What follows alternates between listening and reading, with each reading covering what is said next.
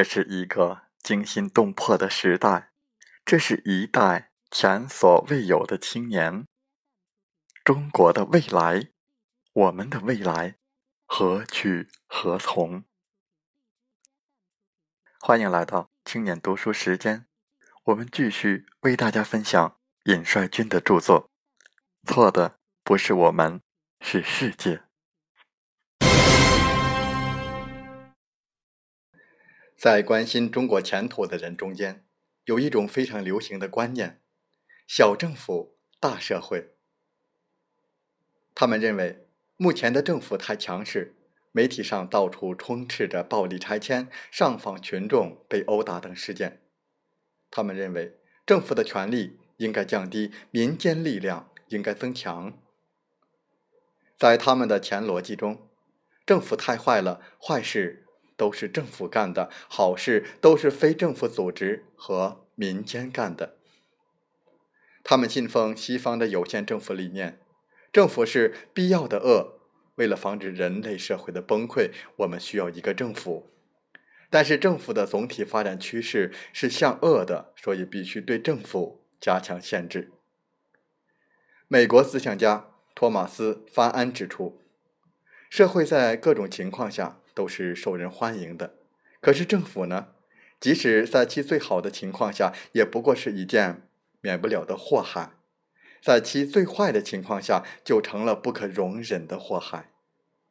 他们也推崇自由主义，认为只要政府退出，只凭民间力量就可以把事情做好。比如，他们认为国家应该放弃统一的教育制度，教育应该完全自由。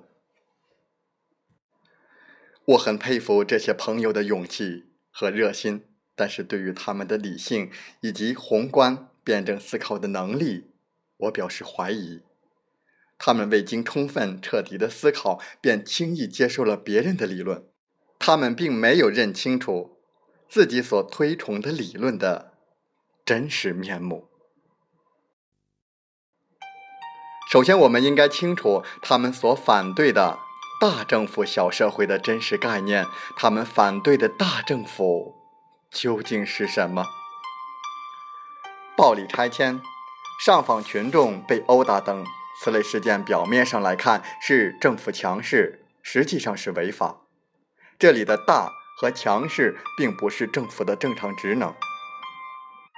一个有效的政府，必须能够维护领土完整，保证社会治安、发展。经济民生，提供社会保障，必须能够维护社会民主。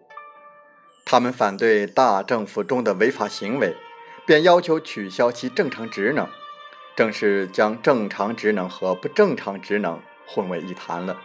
试问，若是大政府变成了小政府，正常职能被取消，结果如何？非政府组织和民间能否担当起国家职能？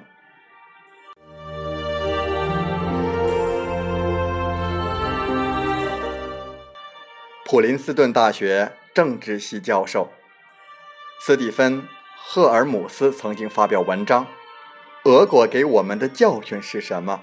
若政府如何威胁自由？”冷战期间，西方自由主义的共识是：苏联政府太强大，是公民自由和权利的最大威胁。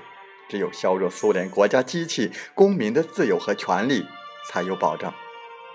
后来苏联崩溃，政府的强权停止了。政府不管事或者管不了事之后，俄罗斯是不是变成了自由的乐园？答案是否定的。俄罗斯一片道德沦丧、政府腐败、黑帮猖獗的现象，监狱人满为患，生产萎缩，人均寿命锐减。不要说政治权利。和财产权，就连生命安全也没有基本保障。赫尔姆斯由此得出结论：公民权利的前提是存在有效的公共权威。一个丧失治理能力的政府是对公民权利的最大威胁。从这个意义上讲，政府可以是最大、最可靠的人权组织。增进公民权利的最佳战略，不是削弱政府，而是。改造政府。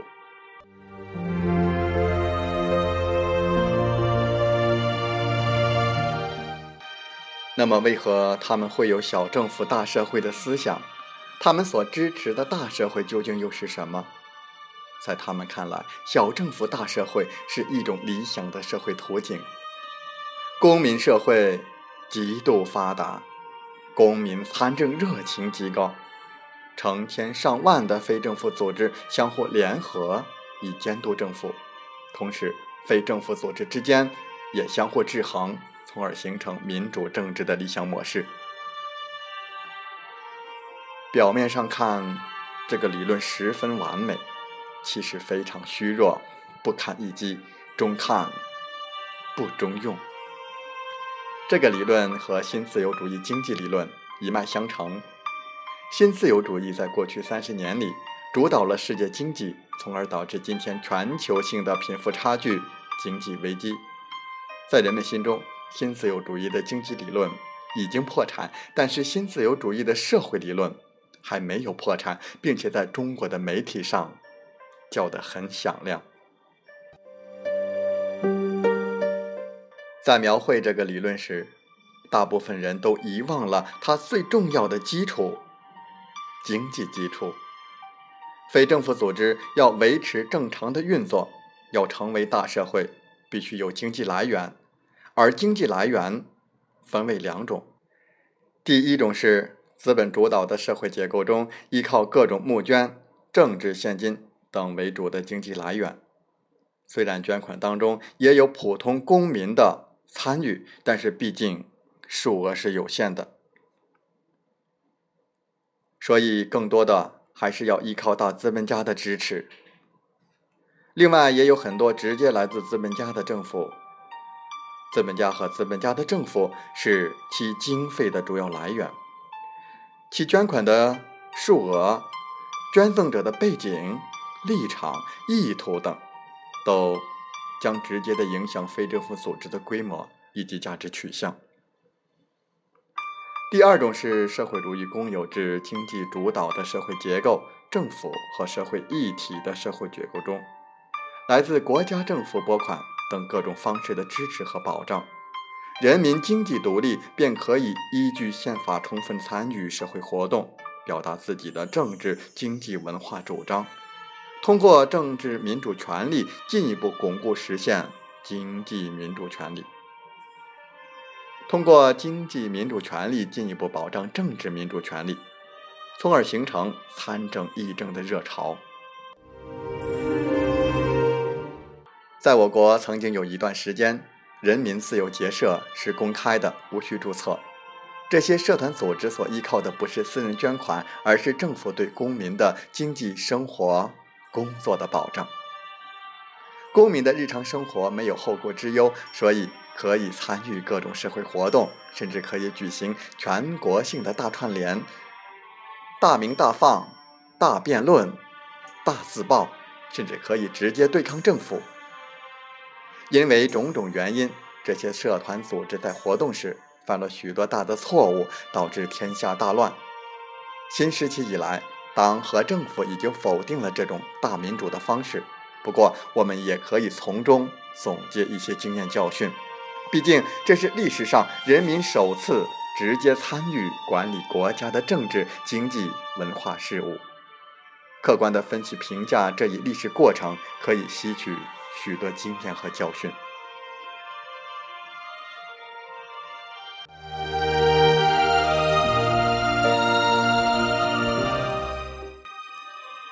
下面我们来分析资本主导下的大社会。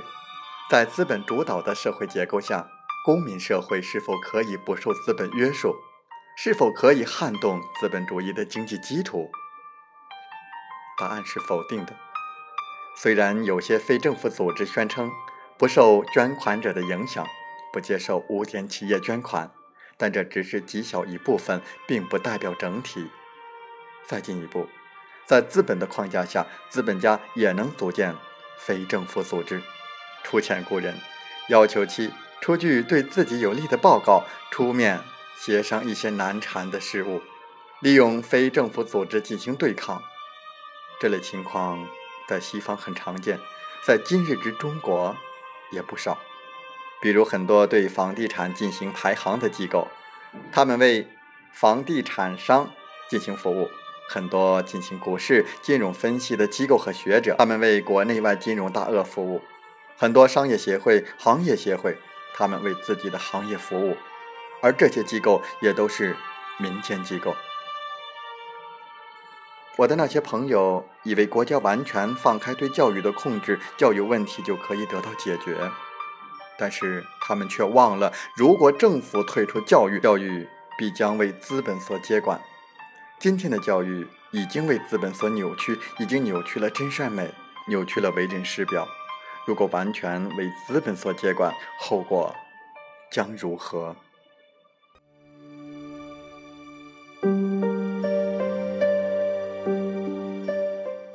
还有，资本家也会与官权结合，组建一些不同寻常的非政府组织，比如黑社会。我们再来看看更有代表性的事实：美国大社会的杰出代表索罗斯。索罗斯是美国政界的知名人士、慈善家。开放社会协会是索罗斯基金会的中枢机构。他宣称。索罗斯的梦想是建立一个开放社会的世界联盟，所以他创办开放社会协会，旨在于推广开放社会，传播民主自由思想，各国朝合理开明的现代社会发展迈进，达至世界大同。一些政治、法律和教育制度方面较落后的发展中国家是开放社会协会的重点关注地区。但就是这样一个慈善家，却在东南亚金融危机期间席卷亚洲财富，损害亿万人民的利益；而在东欧、中亚颜色革命过程中，索罗斯基金会也扮演了重要角色。索罗斯一手抢劫世界人民的财富，一手宣扬所谓的民主。如此一个表里不一的人，他所宣扬的那一套，会是好东西吗？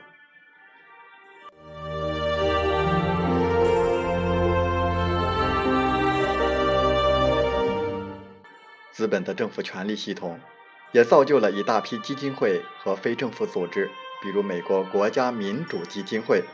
资料显示，其拨款几乎全部来自美国国务院，号称是上百万个非政府组织中的龙头老大，被认为是中情局的另一块招牌。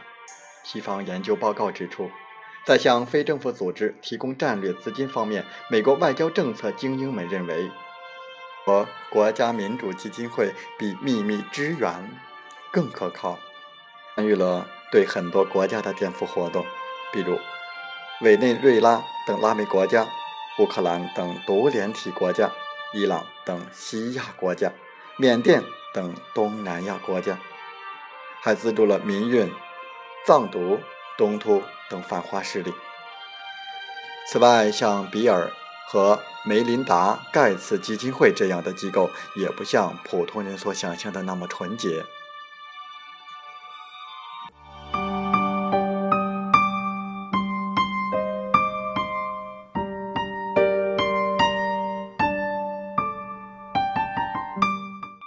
很多非政府组织的热心人士，以为只有自己才是非政府组织，却遗忘了我们说过的上面的很多组织。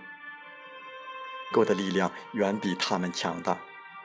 从狭义的非政府组织的层面来看，他们已然处于劣势，更不用说广义的非政府组织。从广义上来说，所有的政府之外的资本和盈利机构都属于非政府组织。削弱政府，让政府变成小政府，必然导致资本和盈利机构的膨胀。资本大肆宣扬小政府、大社会、公民社会的理念，的鼓吹非政府组织监督的巨大作用，从而在很多人的头脑里建立起一个虚幻的公民社会的图景。殊不知，一旦摆脱了目前的政府，社会很快就会落入资本的牢笼。